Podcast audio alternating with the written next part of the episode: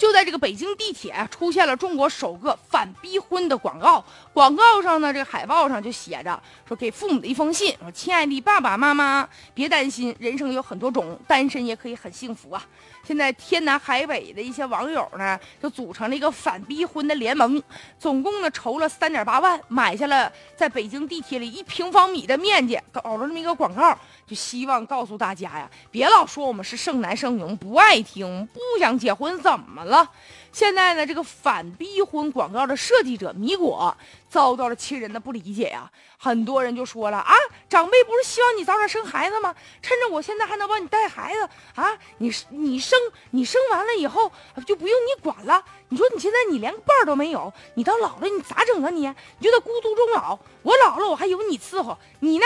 你不结婚老了你晚年多惨呐！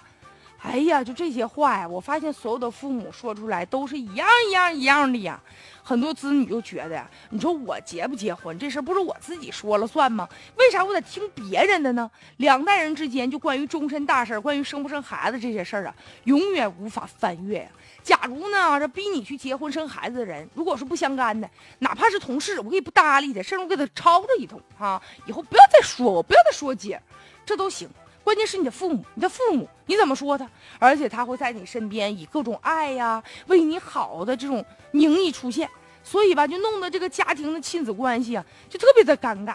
现在好多男性、女性，特别是有些女性，现在受教育啊，这个时间呢越来越长，有的博士毕业，毕业了之后可能也没有合适的对象。再者呢，现在我们自己也能挣钱了，很多女性啊，在挣钱这方面一点都不输于男性，比男的挣的还多。然后自己家务活也能干，觉得好像在社会地位上和男性越来越平等，甚至比男的还还高了，所以他就。不愁说嫁不出去，也不愁说生活当中必须得找一个男人，把这个男人当成锅。所以呢，很多女人在能自己能养活自己的情况下，她就不着急结婚了。所以这么一来呢，其实是时代不断发展。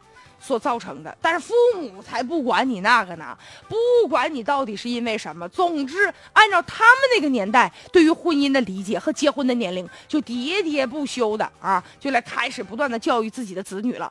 所以这样一来呀，就造成了很多家庭甚至出现了就是孩子不愿意回家，两代人因为这个事儿打的呀就不可开交啊。所以面对这样的一种现象，确实也是一个社会现在的一个。症结吧，就是大家比较担心的一个事儿，一个普遍的一个话题，所以也是希望双方相互理解呗。但这话是好说，理解每一家家家有本难念的经啊，所以呢，最主要的，我劝一些。孩子们啊，你们一定要给父母勾画出一个你自己未来没有另外一方，但你也能生活的特别幸福的一个美好的画面，而且一定要让他们相信你能够达成自己的这个目标，或许能让父母放心点儿吧。